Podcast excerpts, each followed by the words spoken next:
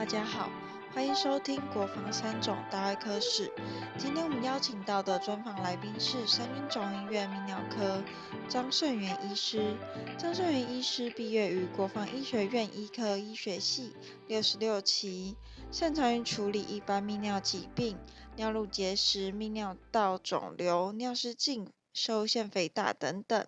那我们就一起来听医师分享有关三军总医院泌尿科成立的历史，以及在前辈们的带领下泌尿科的影响。还有想给予后辈们什么勉励的话，就让我们继续听下去吧。我是国防医学院医科医学系六十六期毕业，就是民国六十一年毕业。啊，那六十四年回到外科做住院医师，还是接受外科的训练。所以呢，我们有机会接触到现在很多已经过世的老师，那告诉我们整个外科当初的状况。所以在我印象中，很明确记得的就是整个的外科是张新林教授从上海的江湾跟着国防医学院一起。搬到台湾来，当时是在小南门的地方的陆军总医院，所以呢，那个时候的外科呢，没有像现在这么细分科的。那所以外科主任就是所有的外科医生，你能做什么你就做什么，什么都做，从头做到脚。那当时张先林教授是外科的系主任，张教授被后辈的学生最为尊敬的一点。就是他真的是高瞻远瞩，在那种情况之下，战后台湾的状况也并不理想，因为日本人撤出了，所以台大医院的状况也并不是很好的情况之下，他开始接手这个外科的业务，然后他那时候就已经有外科要分科的概念，所以呢，他就逐步逐科逐科的让一位主治医师去做某一个科。那以泌尿科来讲的话，当时是郑不飞郑老师，就是张先林教授所指定的。去做泌尿科的人哦，是，所以郑老师呢就开始做泌尿科。那张新林教授让人最尊敬的就是，当郑老师做泌尿科以后，张新林教授就不碰任何泌尿科的病人，只要泌尿科病人都转给郑老师。所以郑老师是在八零年时代。跟外科学系的第一位专做泌尿科的主任，那后来呢，第二位接着跟着郑老师做的呢，就是岳斌吕老师。那么，所以他们那时候在八零一时代呢，就是郑老师、吕老师以及后面的一些其他主治医师一直做下来，做到荣民总医院成立了以后，那那个时候国防医学院的外科学系的老师们就等于分成两组人，一组人呢就是成立荣总的外科部，对泌尿科来讲呢，郑步飞老师就到荣总去成立了荣总的泌尿科。那留在这个八零一的后。来改造叫三军总医院的泌尿科，就是吕业斌吕老师。所以三军总医院的泌尿科的第一个主任是吕业斌主任，荣民总医院的泌尿科的第一个主任是郑不飞主任。他们两位前面呢，就叫国防医学院的外科学系泌尿科主。当时是郑老师是第一位，吕主任是第二位，所以这是最早的历史。后来是三总成立了以后，当初最早去荣总的这批老师还在外科学习里面。当然后来渐渐的，就阳明医学院成立了以后，这些老师就不会参与教学的工作。那所以后来在整个的国防医学院泌尿科来讲，就是吕主任就记录带了我们下来。那吕主任后面呢，就是马正平马老师，马老师是医科四十九期的，那就是吕主任。指导的马老师后来吕主任退休以后，接着吕主任做泌尿科主任。那后面呢，有几位现在目前在国外。后来马主任以后呢，就是有一位医科五十二期的，叫做张正阳张老师。张正阳老师是在八零一的时代做过。外科的总医师，总医师后来一个很好的姻缘呢，他就到美国 Ann Arbor University Michigan，那是美国泌尿科的重镇之一。那他去接受了完整的泌尿科训练。那那个时候，张志阳老师后来就回台湾，所以呢，张志阳老师在八零年时代，在三种时代跟马主任一起共事过。当时的主任是吕月斌主任。后来张老师因为某些原因呢，他又到美国去了。所以呢，吕月斌主任退休了以后。泌尿科主任就由马老师来接任。马主任一直在三总的泌尿科，就当也负责学校的教课，嗯跟整个三总的泌尿科，那么一直做了很长的时间。那马正明马主任当时接下泌尿科主任以后，有什么样的改变吗？过去在马老师接主任之前，台湾的泌尿科界。凭良心讲，就是台大系统跟我们国防系统两个系统的人为主，他的医学院的都还很年轻，所以呢，那个时候讲到台湾的泌尿科，我们国防系统当然就是郑不飞老师带了荣总的人。呃，吕月斌老师带了三三种人，这个是主力。那台大医院当然他们有一有相当多的泌尿科人，其他的也就是台大医院的医生到高雄去成立了高雄医学院以后，高雄医学院有一位江金培教授，他们那一辈分为数不多的泌尿科医生的几个领导人。那我可以讲一个别的故事，譬如民国六十七年，台大谢有福教授创办中华民国泌尿科医学会，当时我们是第一批的会员，我那时是住院医是，所有会员里面最年轻的一辈。当时在创办泌尿科医学会的时候，所有的会员只有六十七人，所以你晓得台湾泌尿科那时候是一个很小的。那时候六十七人里面哈，我们国防占多少人？哎呀，这个我有详细数，但是比例蛮重的。哦，对，因为我想说这么早开始，像台大刚当时有国防，这个比例上，尤其我在听很多，我们国防在外科室里面，泌尿科占很重要的一部分。也不是，就是各科都会发展嘛，哈。是是是。泌尿科的情况是这样，台大的泌尿科的历史也很有意思哈。嗯。台大泌尿科在最早年的时候，他们最早叫做皮泌科，皮肤泌尿科。哦，皮密科。是台大。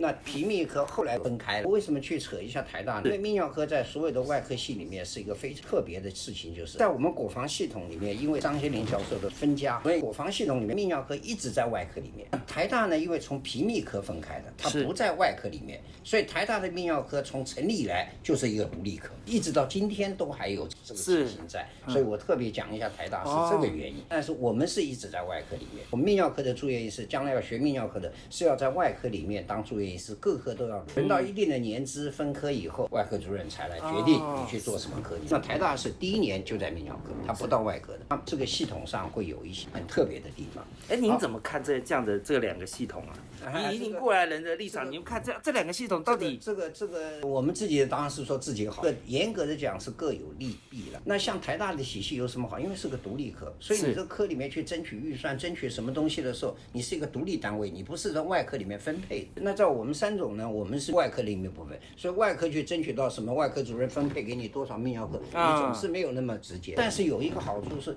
因为泌尿科并不是跟别的科没有关系啊，尤其现在的病人什么科的问题都有，所以你有各科的训练，你有外科的训练，我觉得外科的基础是比较扎实，所以各有利弊，没有绝对的了哈。也对。那一个制度能生存到现在，一定有它的优点嘛哈。那当然一定也有它的缺点，他会想办法去改变。据我知道，台大泌尿科的住院医师训练，现在也有一段时间是让他到外科去。OK，那也就是补强其他部分啊，所以各有利弊。回过头来讲，你刚刚的问题说马老师，呃，对泌尿科对整个的东西的有什么贡献？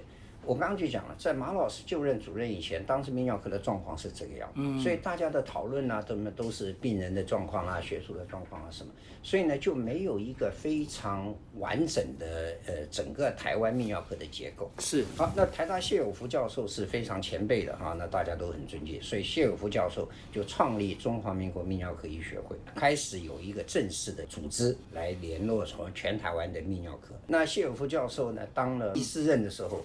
呃，自己因病故世。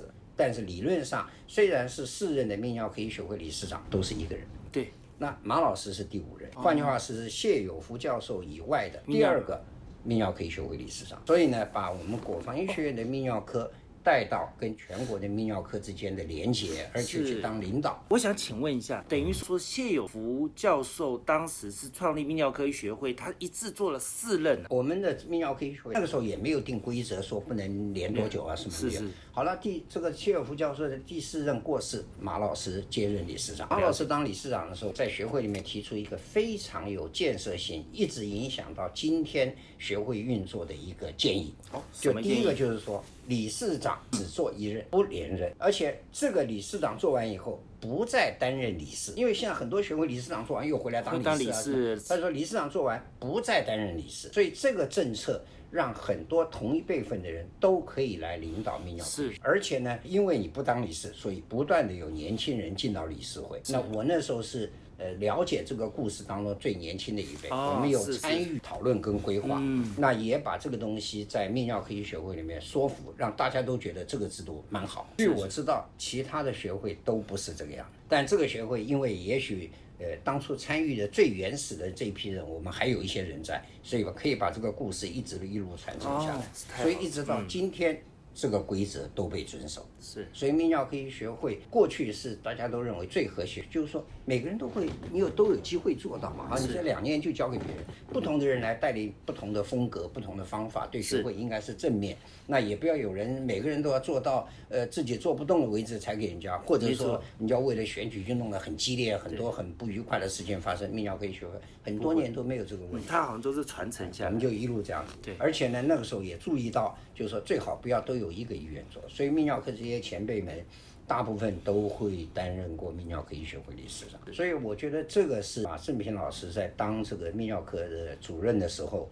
我认为带给台湾泌尿科界的确对泌尿科的和谐跟泌尿科之间大家的团结是非常有帮忙。那对三种的影响呢？这个是因为整个的学会三种的影响，因为学会的制度建立呢，三种当然就要努力的去做这些人才的培训啊，人才的训练啊。那马老师对这个三种泌尿科就是很多的贡献之一呢，就是说那个时候国防医学院成立的医科所的博士班，那医科博士班的第一届学生只有一个，那。第二批医科所的这个博士班的学生里面呢，外科部就有推荐了四个人去。嗯，那是马主任已经当外科主任了。那中间呢，也有一些同仁送到国外去念博士，所以用国内的博士班的培训跟国外的博士班培训一路延续泌尿科的教学。跟研究的人力基础是在马老师手里建立，所以呢，就等于是建立起我们研究教学的人才的培育，那这个是影响深远的。那后面就一直有学生继续乘这个这个路走，不管去国外或国内。所以在三种的泌尿科来讲，除了临床是我们每个人都要会的，每个人都要学的，是那也建立了很多教学跟研究的这个人才的培训，那么也协助他们去建立他们的实验室，所以一直到现在。这个张张院长的实验室都到目前都还是有非常好的研究的成果出来，也是基础远远的是从马老师那时候建立起来。从马老师以后到您这边的时候，泌尿科有没有做了什么改变？就是说马老师建立这些基础到我们手里的时候，我们做了一些什么事吗？对，是因为主要哈，您刚刚特别提到，我们从张先林教授啊，到到这名马部长，然后。这一段的这个背景我们大概很清楚了，可是因为他从这边以后到您这一段，可能中间很多的学长他都离开嘛，可所以你一定最清楚这一段泌尿科它的一个循序渐进的进步。这样讲，其实泌尿科在最近三十年里面，应该是受到科技的发展是影响获利最多的科，所以泌尿科是很早就开始用内视镜，在各科都很少用的时候，泌尿科就开始用膀胱镜啊、射护线切除啊等等。后来随着科技碎石机啦等等很多很多的东西进步，泌尿科都是获利的科别。所以马老师在很早的时候，我们这个科建立的时候，我们就很注意这一方面的事。所以在我们国防系统的第一个肾脏移植就是在我们泌尿科做的。那时候派严中元大夫到美国去学，一起来把这个肾脏肾移植。是在我们国防体系里面，我们就把泌尿科的肾移植的完成。所以轮到我去接的时候，我们那时候有跟科里面年轻的同事们，我们大家有稍微讨论一下，因为讲国内的这个整个的科来泌尿科在三种的规模是比较小的啊，我们人并不多，我们主治医师只有五六位，所以呢，我们的资源并不多。是啊，那所以呢，虽然教学研究老师们打的基础很好，那我们在临床上呢，我们可以说跟各院之间最先进的东西都比较落后，应该这么说。那有些是有时间上的落差，譬如说民国七十年有碎石机过来的时候，那个时候的碎石机呢是整个像个大水塘一样，这个人要整个泡在这个水里面，嗯所以呢沉重也非常重，那个时候非常的贵。那国内那个时候卫生署还对于碎石机有做很大的管制，那我们就不是国内最早获得的，因为非常贵，要上亿的台币才能买得到。那时候全台湾就有三台那样的碎石机，北荣一台，台大一台，长庚一台。三种就没有，三种没有，因为太贵，我们买不起。那接着呢，隔了几年以后，就比较新一代出来，没有这么巨大，那么呃也还蛮贵的，那个时候也要七八千万，六七千万。是，那三种就引进的比较不是那么传统。是是。那么所以三种在国内并不是最早有碎石机的，但是呢，也大概中间隔了三四年的这种差距。我的意思就是说，我们在各种治疗上都会赶上国内最新的脚步。嗯，但是有些装备的获得，有些客观的条件，并不是要见的都是全台湾第一个得到。是，那所以那个时候就经皮肾脏手术啦、输尿管镜手术啦等等，在国内开始做的时候，三种 always 都在。我们在三种也做过很多示范手术示范。那我们敢说，在临床上都没有比任何一个医院落后。但是呢，我们毕竟人比较少，所以我们有些领域没有发展的很好，但是我们发展的领域、主轴的领域，癌症的治疗、结石的治疗、泌尿科为主的。通通都是名列前茅。所以后来马部长接下来到您这一段以后，您这边做了怎么样的泌尿科的呃，不管是行政上面啊，或研究上面，或技术上面，有没有做一些调整跟改？这几年泌尿科下来呢，我就讲说，呃，延续马老师所建立的，我们派人到学校的医科所念博士，我们派人到国外去念博士，回来是，那我们就希望研究、教学跟临床这三方面的任务都能够并进。是。那所以这一部分呢，我们就一直传承老师所建立的基础跟概念，让他一步一步的是非常的落实，一直到后来我离开科里去做行政工作，那么科里的后面的学弟们一代一代接，也都一直秉持这个样子的方式。在外科里面，我们一直很希望保持的，就是我们资深的人一直参与，即使已经离开医院，一直已经退休，我们一直参与科里的教学。哦，是有。所以像我现在已经七十几岁，我每个礼拜五。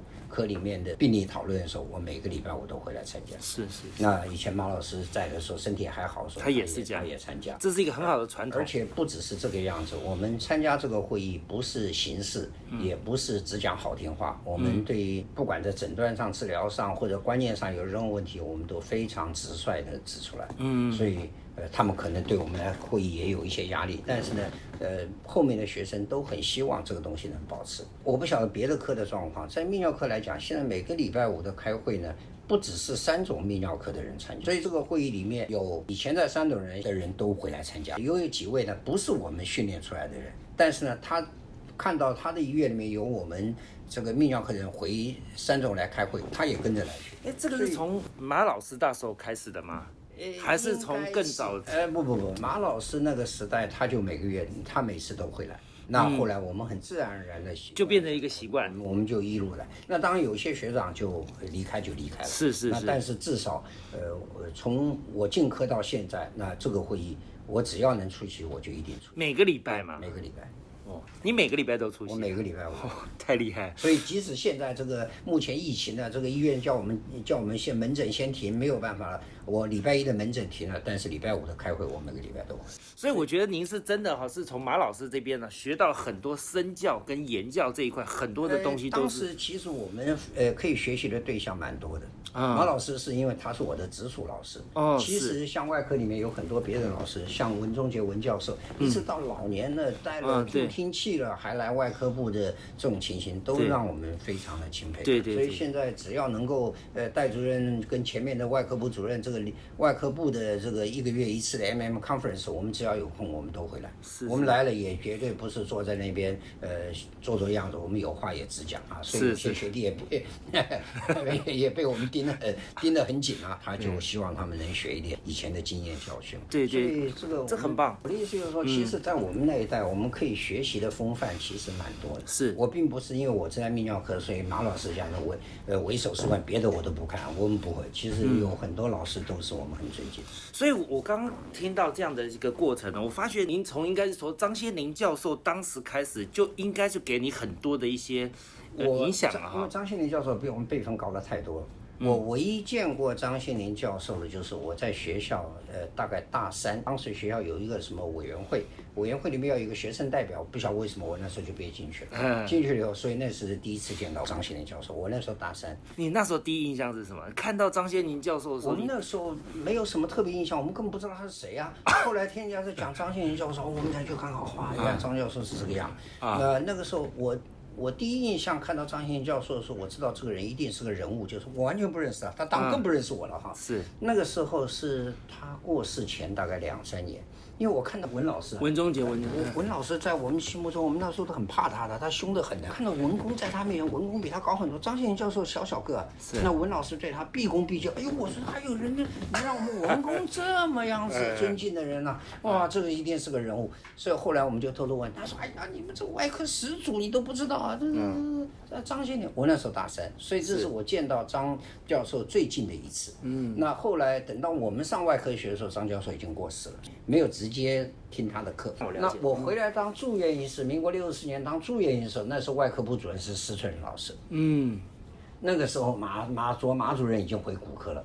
那呃文中文文老师已经教了，交给施春仁老师。嗯，所以我当学生当实习医生的时候是文工当外科主任，是。那我当呃住院医师的时候是施老师当主任，那个时候邓公已经当院长，邓树维先生已经当院长，所以我们那时候可以学习的前辈的对象蛮多的。那当然马老师是直接教我啊，那所以他是我的直接的老师，我跟他学的当然最多，但是很多老师都是我们学习的对象。是，我想说哈，再从我们再讲到马正平马部长马老师这边哦，他给你的一些影响，我从这边可以听到好多他给你的影响。你觉得他对你最大的影响是哪哪一部分呢？我觉得，其实我们听到的故事，像以前张先林教授，嗯，那跟马老师，我觉得他们最大的好事就是不藏私，对这个科里跟对学生来讲，私心很少。我就听前辈讲，马老师当主治医师的时候，很资深的主治医师，吕吕主任在。他自己其实那时候病人也不是非常多，是，但是呢，他放刀给年轻的医生开，当你的助手让你开，他从来没有间断。是，所以我觉得那个时候老师们给我们的心的这种最大的典范就是，他都怕学生学不会，嗯，他不怕学生学会了以后病人分掉了，呃这个对他个人的影响这一部分他们都不太顾及。所以我觉得这种精神在他们那一辈分的老师里面比较常见。是，我现在有一点感觉，随着台湾整个社会的变迁，很多观念的改变以后，这样子的精神似乎有一点比过去淡了一点。嗯，所以我至少在泌尿科里面，我就希望老师传承下来这种概念，一定要传给下面，是，绝不尝试。绝对不要怕学生学会。那甚至我们讲个笑话，就是你到哪里去，每个学生都混得很好，那你都好，到哪里去你都你都很是是愉快。你到哪里去，每个学生都苦兮兮的，都都都还要要要请你帮忙，你这个日子你当老大当然也是很窝囊了啊。对所以。那从我们从老师那边学到的最核心的精神就是，不管是学问上，不管是技术上，他都希望你学得越快越会越好。那您在整个泌尿科的这个历史，您觉得泌尿科里面还有几个部分是很必须我们一定要记得，而且而且我们要谨记在心的一些呃泌尿科的呃进步跟改变呢？泌尿科我刚刚讲，泌尿科获得这个科技进步获益最多的科之一，所以呢，但是这个东西是一个潮流，是所以国内的很多的单位呢都在发展，嗯，那么所以呢，我们是不是一定都是台湾第一？这个我要保留。嗯，但是呢，我觉得我们大概在同一个时候，大家同时发展，嗯，所以呢，在最新的科技，泌尿科最新的科技上，泌尿科从来没有落后过。嗯，您后来有在医学会吗？有，我当过泌学会理事长，那您是第几任？大概是第十届。哦，第十届的。我当时泌尿会主任已经做完了，我当理事长的时候，已经到巴林市当院长。那像我们从马老师给您的这些，刚刚你讲的这些以后，您您觉得你后面这些学弟学妹，你希望整个泌尿科还要做什么样的一些调整跟改进呢？在整个科里面秉承了老师传下来的精神，当有新的发展出来，嗯，我们自己一定会努力。当这个我们自己努力觉得有瓶颈或者环境，其他地方有环境比较好的时候，就把人送去。是啊，所以这个精神一直延续到现在。那我们也很希望年轻的主治医师里面有好好的培训，所以不见得念博士就代表什么。我们那时候的规划里面，就像希望科里面在教学、研究跟临床的人力都能够平均。有的人可能并不是那么乐意或者那么合适去念学位做研究，那还应该发展临床上他特殊的技能。是，那那有的人呢就应该去做，念了博士回来的人就应该在教学研究上有特别的着力。那所以呢，我们就希望像这样子的传承能够一直下去。那当然现在怎么做，已经年纪这么大了，科里面的这些安排，我们只是把原则、把故事让现在的当家的人知道。那希望他自己会规划，能够让让这个东西一代一代传承。是是，最后我想说，您在泌尿科这一块，还有从张先林张教授一直来，您对我们的整个外科和甚至泌尿外科的这个概况的轮廓都很清楚。在这个后续未来，你有没有希望给你的这个学弟学生啊一段话，勉励他们的话？其实我们国防医学院从三十八年从江湾过来的时候，在国内是两大支柱之一。那现在呢，国内的支柱太多了。啊，所以也没有人没有什么两大、五大、三大了哈。但是呢，你总是在你自己的领域里面，你对科来讲，你这个科在国内里面，你永远要在领先群里面，是你不能变成落后群。是。那至于说呃应该怎么发展，那当然新的发展由新的主任来那这个领先群，这是我觉得对你当主任，你对这个科里责任，你就是永远让这个科在国内的泌尿科里面，你是在领先区。第二个就是老师一代传传承下来的，你这个私心要很低。是。那从科里的发展，年轻人的发展中，你要考虑到年轻人的立场。嗯。该值得栽培，你要选择，不是每个人都能栽培，但该值得栽培的人不要放掉。是。栽培年轻人，不要怕他学会，应该怕他学不会，怕他学得太慢，怕他学得不够积极。嗯，那你要做到这样子，你自己当然要带头。是，那你人本身就是一个最好的 life demo，你能做得到，你有这样要求，那这个课里面就可以有这样的传承下去，这是他们的责任。是，至于说泌尿科前面有很多人去做行政职，是不是一定要做行政职？这个没有绝对的必要。是我自己医生，今年干到第五十年了。我就觉得，从医学中心的教授到区域级的医院，到地区医院，到开业医生，每个人都有他在这个整个医界中扮演角色的功能。你在这功能办得好，你就是好。所以，一个开业医生的对台湾医界的贡献，没有比医学院里面的大牌教授少。如果你做的是一个四任的这个医生，所以不见得一定要去做行政职。但是，如果你一旦去做行政职，你就要有所取舍。是，所以我那个时候，民国八十一年有一个机会去巴黎市当院长的时候，我那时候其实，呃，非常的挣扎。是，因为那时候我教授才通过一年，我民国八十年得到教授，所以八十一年去的时候我非常挣扎。那后来决定去了以后，我对自己就知道，我在民国八十一年去当巴黎市院长之前，我那时候我自认我是国内，如果那时候国内要选十个泌尿科 top 的十个泌尿科医生，我会是当中的一个。嗯。但是八十一年我去做院长以后，我就知道我在泌尿科界，我要尽力维持自己是一个及格的泌尿科专科医师，不要变得不及格。因为我的时间精力要去把医院管理这一块做好，那对我来讲是一个新的任务、新的学习。是，所以我觉得去做行政没有什么不好，没有什么不应该。但是呢，你在你想行政也做得很好。呃，临床也做得很好，研究事业保留，呃，教学也很好，这是不可能的事。天下没有这样子的完人，是能把这几个领域的有某一个领域做得很好，你就已经很不错了。是。啊，所以呃，我们因为泌尿科后来做行政的有点多了，所以有很多人就觉得你泌尿科好像都做行政。那我最对后面的学弟们要不要去做行政，是你自己的嗯。取舍之外，也有一些机缘。啊，机缘不到，你想做也做不了。啊，那所以呢，但是一旦要去做行政，我的提醒就是说，行政是一门独特的专科，跟泌尿科专科一样，你一个人能有两个专科就已经非常不容易，所以你不要想面面俱到。对我所看到，希望行政也做得好，研究也没有丢，教学也很好，临床也做了 top，病人也最多，没有这种事情，不可能的，一定是每个都做不好，嗯，或者手段不正确，嗯，那我不希望我们的年轻的一代会走这样。所以把自己的方向定好，怎么做都很好。行政也要有人做，并不是行政做的都不好。那每个领域都很好，但是你把你的领域这个地方做好，我觉得最要。太棒了，太棒了！因为毕竟行政是一时的嘛，总是行政做完还是会回到临床的时机会吧？呃，也不见得一定要回到临床，他就一直做行政呢。院长，我特别想问你，您这么的成功，哎呦，我什么真的成功？那请问你，您的核心思想是什么？能不能给我们指导一下？我不敢说指导了，但是我觉得你要走医学这一行，医学这一行我们能做的是不外乎四个，是吧？你做临床，你做研究，你做教学，你做行政、医务管理。你做这四行里面最核心的，只要在医学这里面，我觉得最重要的事情就是私心不能太重。不可能有人完全没有私心，但是你进到医学里面，你私心不能太重。你永远要有一点点理想的成分在脑子里，这理想成分能实现多少是一回事，但是不能有一天完全没有理想，只有现实，那你绝对不是一个好的医疗的人。